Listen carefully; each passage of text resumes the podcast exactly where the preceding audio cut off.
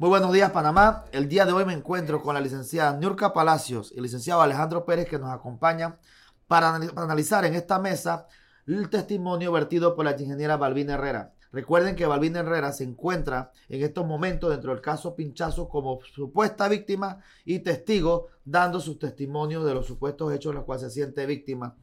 También es importante que aquí refresquemos pues ¿Quién se considera víctima en este proceso? Balbina Herrera, una persona que fue rival política del expresidente Ricardo Martinelli, una persona que ha dejado muchas dudas en la historia de este país y que ha sido cuestionada por muchos años, hoy en día por los panameños, cada vez que aflora su rostro a los medios dando cierta intervención pública sobre sus hechos. Entonces, vamos a analizar con el licenciado Alejandro Pérez lo que ella ha dicho durante este juicio.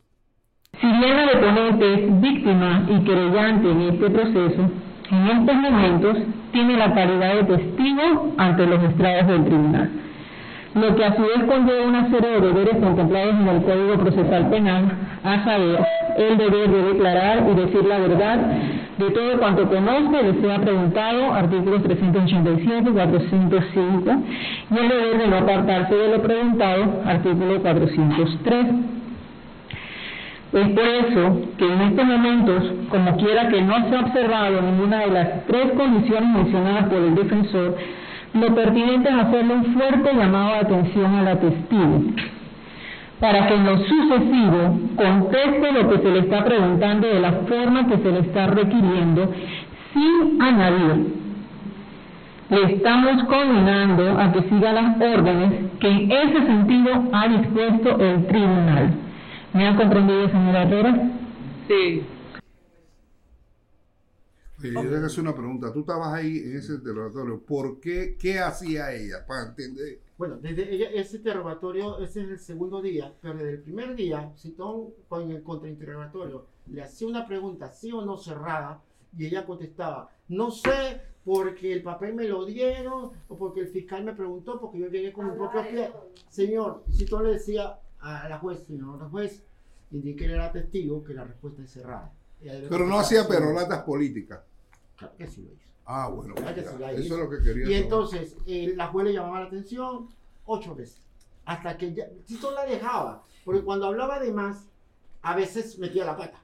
Y decía cosas como, él es mi adversario político, porque yo, le, yo perdí esas elecciones y me dolió mucho. Cosas, comentarios que ella pensaba que eran buenos, pero realmente ayudaba a la teoría de la defensa. Que dejaba como estaba resentida. Ella tiene una resentimiento un testigo. O sea, ella, ella fue predispuesta en su intención de atacar, evidentemente, con su respuesta al señor Ricardo Martínez. Todos los testigos se le preguntó si se habían entrevistado con la fiscalía y ninguno se atrevió a decir que sí, excepto Stowe, que lo dijo. Hace dos días la fiscalía me entrevistó. Quiere decir que ellos iban con un argumento. El, fiscal le dijo, diga esto y expláyese diciendo que está muy dolida, que eso le afectó mucho, todo ese tipo de cosas que le metían sentimiento para ellos como víctimas. Y nadie le preguntó eso. Así pasó con la, la, pregunta de la fiscalía y así lo hizo con la Este fue el segundo día, ¿no? Ese es el segundo día. Oye, vamos, voy a, voy a la juez se cansó y ya le pidió a la juez que la sancionara. Bueno, eh, en verdad es clarito que ella fue reprendida, fue sancionada. Eh, y lo hizo el tribunal porque efectivamente eh, ella no estaba cumpliendo con lo que se dispone en, eh, en el Código Procesal Penal con respecto a eh, la toma de una declaración de un testigo. era una testigo hostil, era una testigo políticamente motivada, se tiraba estos discursos políticos.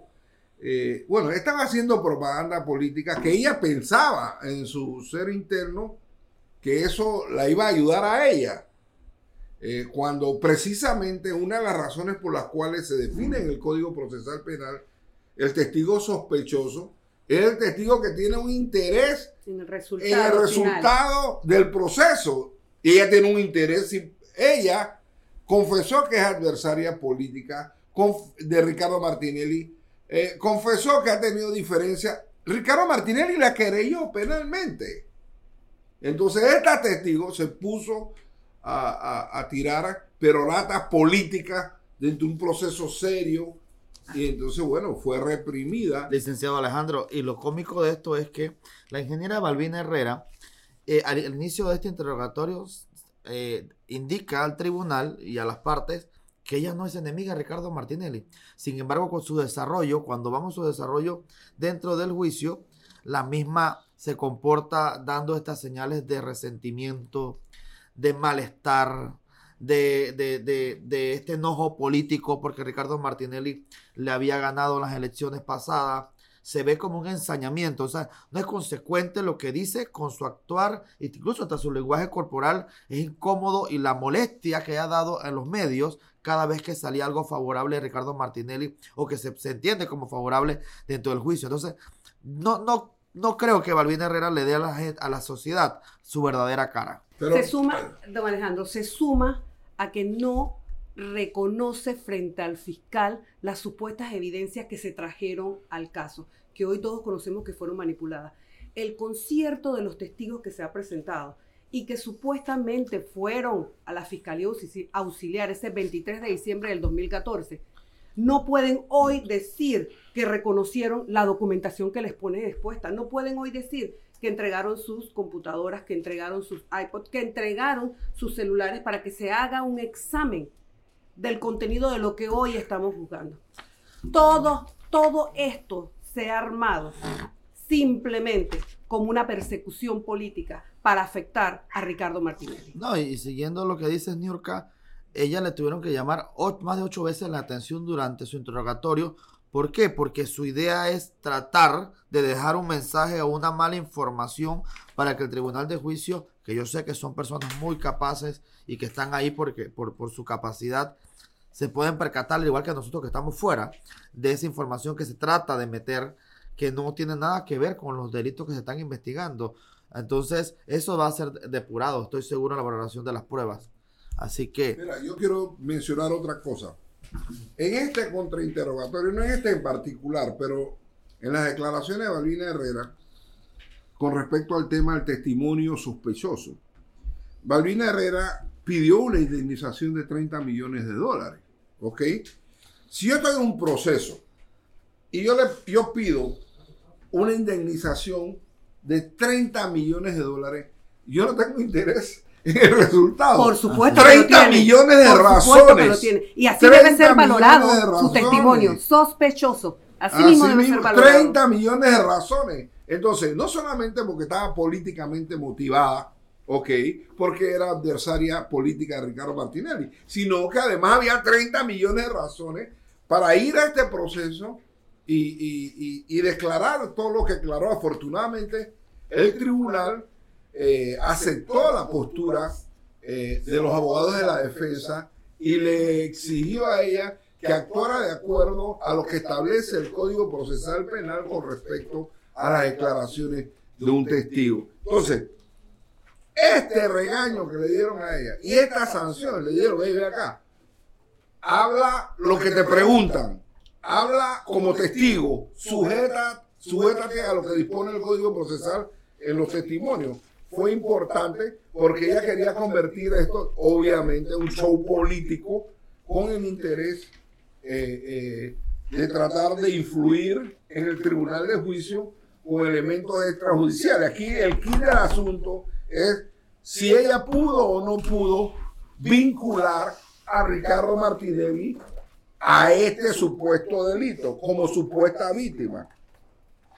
Y si pudo probar que los correos de ella lo extrajeron de sus dispositivos. No Entonces, no lo pudo probar. Ningún testigo lo ha podido probar. Esto se suma que no es la única que le han llamado la atención dentro de este proceso. Ya ha habido otros testigos sospechosos también que le han llamado la atención al momento de declarar dentro de la audiencia. La, la juez ha podido identificar su animadversión expresa al momento de dar sus testimonios, porque tiene un interés específico en atacar al expresidente Ricardo Martínez. No, y eso no, se no solo se ha notado durante el juicio. Balbina Herrera por mucho tiempo ha demostrado en diferentes posturas ese, esa, esa malaquerencia que le tiene al expresidente Ricardo Martinelli y lo está demostrando durante el juicio. Su comportamiento dentro del juicio es un comportamiento ensañado con intención de causarle daño a Ricardo Martinelli, pero lo que está allí, lastimosamente, no prueba los delitos por los cuales ella se siente víctima. Entonces, el panameño que la conoce, el panameño de a pie, que viene con ella de muchos años atrás,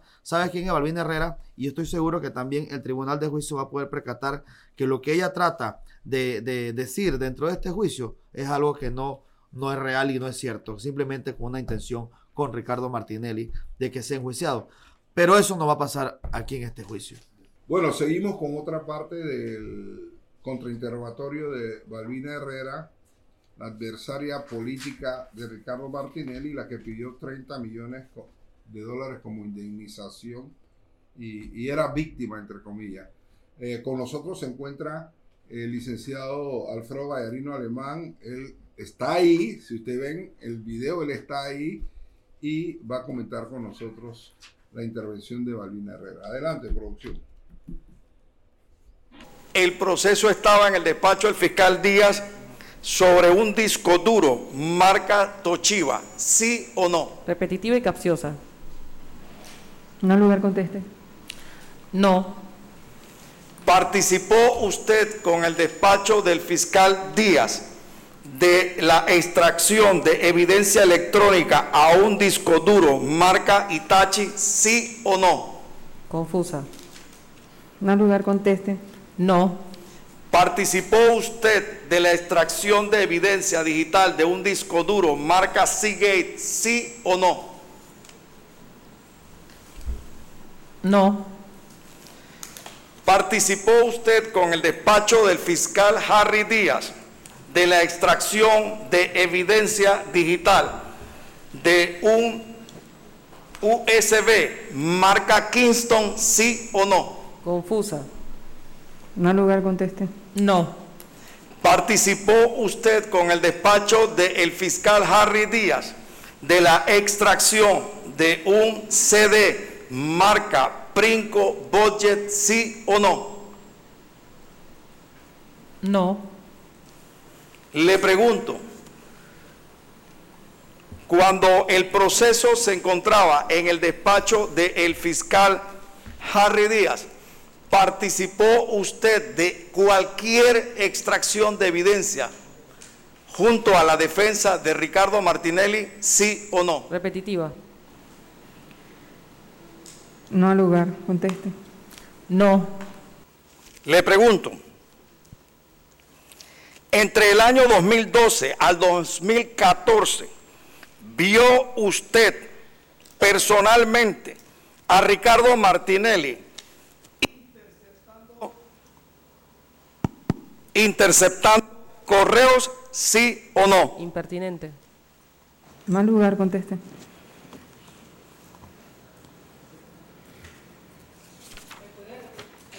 ¿Me puede repetir la pregunta, señor abogado? Señora Balbina Herrera, entre el año 2012 al 2014, ¿vio usted a Ricardo Martinelli personalmente interceptando correos electrónicos, sí o no? No. Le pregunto, si entre el año 2012 al 2014 vio usted a Ricardo Martinelli personalmente operando algún equipo de escuchas telefónicas, ¿sí o no? No. No. Le pregunto, entre el año 2012 al 2014, ¿vio usted a Ricardo Martinelli personalmente dar alguna orden para interceptar telecomunicaciones, sí o no? Si lo hubiera visto, estuviera hoy al lado de él. Recuerde, las, no lo vi. las indicaciones. Perdón, señora juez. Eh, Perdón. Ya le hice la indicación. No, sí, voy a hacer No lo vi, no lo vi. Espera un momento, licenciada Olina. Ya le di las indicaciones, eh, la he escuchado, lo que ha dicho. Tratemos de terminar el ejercicio. Las preguntas deben ser así porque él está en su rol, así que sigamos haciendo el ejercicio como debe ser. Licenciado Citón, continúe. Gracias, señora juez.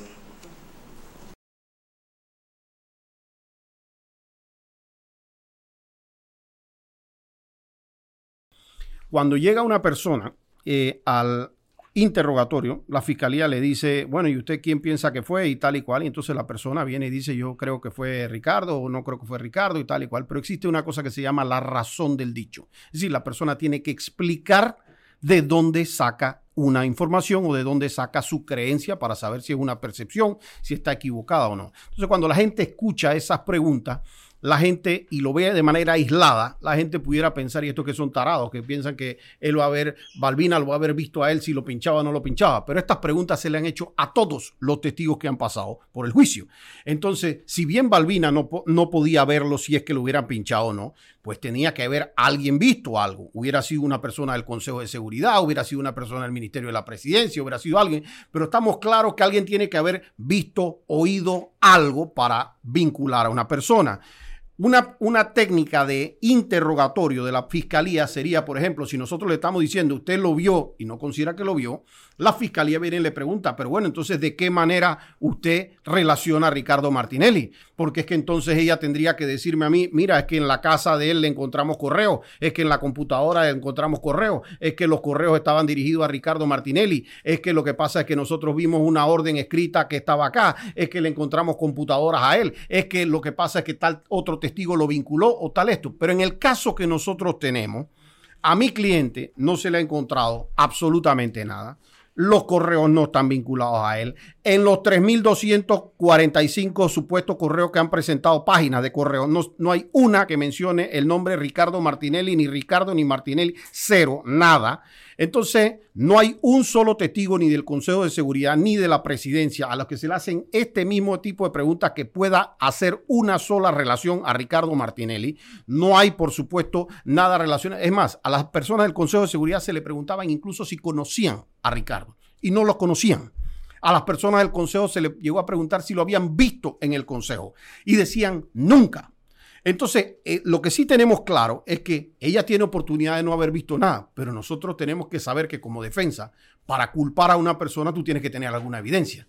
Y esa evidencia tiene que surgir de algún lado. O lo viste en el lugar de los hechos, no hay nadie que me lo ponga en el lugar de los hechos. O lo viste manipulando una máquina, no hay nadie que lo haga. Ni del consejo, ni víctima, ni no víctima. Entonces tú no te puedes aparecer y simplemente agarrar y decir, ah, sí, yo quiero que sea Ricardo Martinelli porque yo pienso que es Ricardo Martinelli. Y de paso sea, por yo pensar eso, yo quiero 30 millones de dólares. Eso no lo puedes hacer como víctima. Yo tengo más de 51 millones de dólares en juego en testigo 30 millones de dólares de ella, 20 millones de dólares del testigo Mitchell Doens y casi un millón de dólares que tiene el testigo protegido. O sea, bastantes razones para mentir.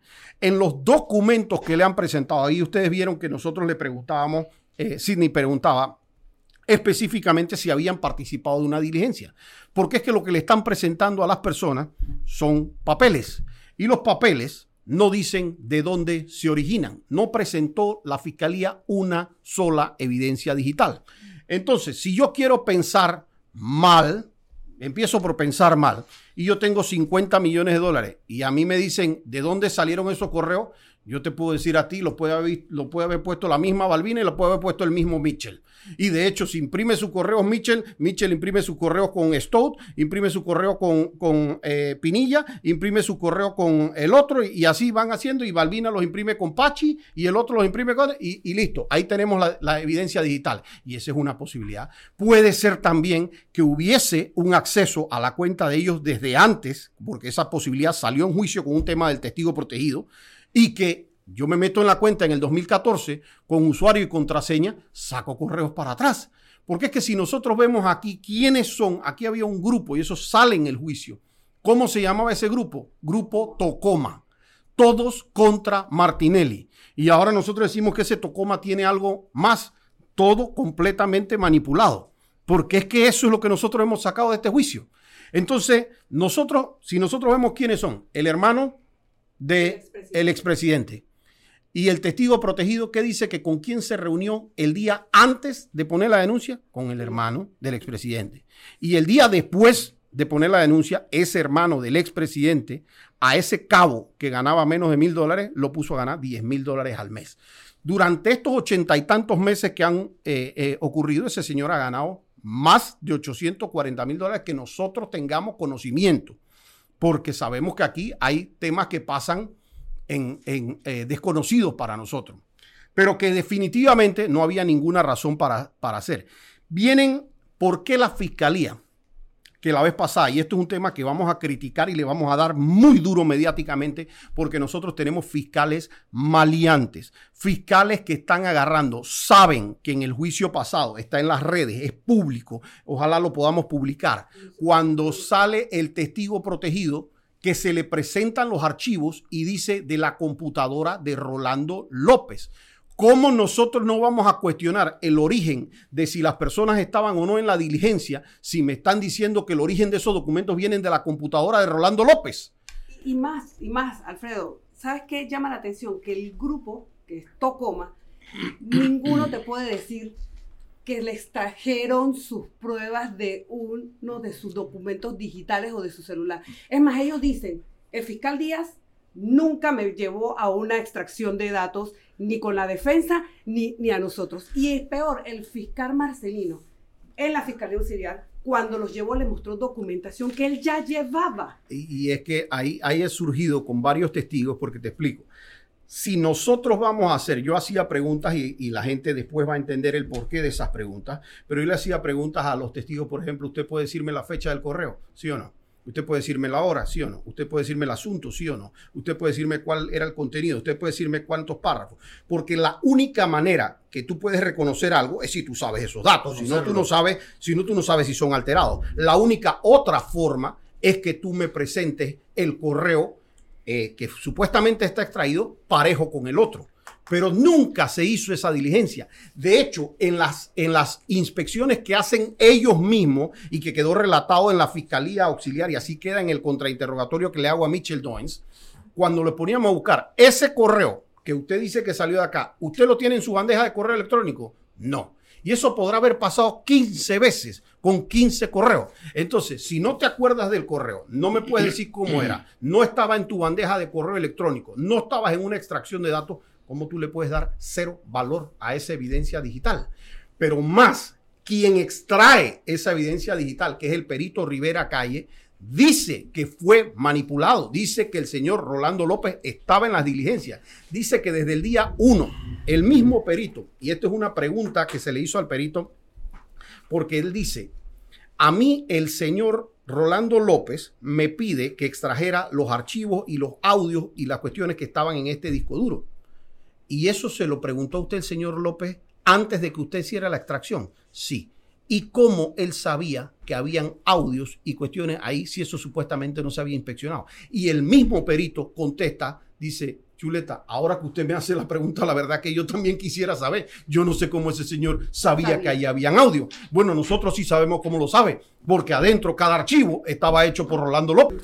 Es que yo quería comentar que partiendo de lo que decía Vallarino, las características que uno tiene que tener para que el Ministerio Público inicie eso, Balvina Herrera escuchándola, que todo era no al interrogatorio que se le hacía, no debió ser siquiera admitida como querellante. Si no tiene, no, no grave, tiene nada. Algo más grave. Ahora tiene sentido, tiene sentido, ¿por qué no imputaron a Ricardo Martinelli? ¿Por qué no le formularon cargo? ¿Por qué lo llevaron a un proceso sin imputación? Por una sencilla razón. Todo lo que hemos escuchado a Balbina Herrera, Balbina no lo vincula a ninguna actividad electiva. Fíjate, los dos delitos por los cuales Ricardo está en juicio, porque no fue llamado, está en juicio, son el artículo 167 y 168. Interceptar telecomunicaciones. Y dos, seguimiento sin autorización judicial. Con fines ilegales. Sí, lo, esos son los dos testigos. Balbina ha desvinculado totalmente a Ricardo Martinelli. Entonces, tiene sentido la falta de imputación. ¿Tú sabes por qué? Porque en una audiencia de imputación tú tienes la obligación no solamente de acreditar el delito, sino la vinculación. Ella lo acaba de vincular. Ella acaba de vincular a Ricardo Martinelli de todo. Y no y es, vio en y, nada. Y es triste ver una persona que ha sido vocera de Ricardo Martinelli de manera negativa en los medios de hace siete años, en este caso cuando empezó, eh, eh, y que hoy día la esté ahí como víctima y querellante y resulte que no tenga nada contra Ricardo Martinelli. Eso es lo que la sociedad tiene que entender, el daño que ha causado esta señora y otros. Las jueces dejaron de creerle en el minuto cuando Sidney le hace las primeras preguntas, le dice, ¿usted alguna vez ha hecho alguna declaración contraria en contra de Ricardo Martinelli en televisión, periódico, radio, redes? Dice, nunca. Usted- ustedes saben qué es lo importante, que yo creo que luego de que el pueblo panameño puede escuchar directamente cuál fue el testimonio de la ingeniera Balbina Herrera Arauz y puede escuchar este análisis, va a entender claramente lo amañado, lo falseado, No, lo que- simulado que ha sido durante todos Eh, estos siete años ay, ese proceso. pero yo- pero- gracias a Balbina Herrera porque desvinculó a Ricardo Martínez. Totalmente. de Ella y Siempre, ella y todos los 100%, testigos pero, yo, pero yo sí tengo que hacer un llamado y el llamado es a todos los que están oyendo esto, que lo compartan. Porque aquí nosotros no tenemos solamente manipulación interna, tenemos externa.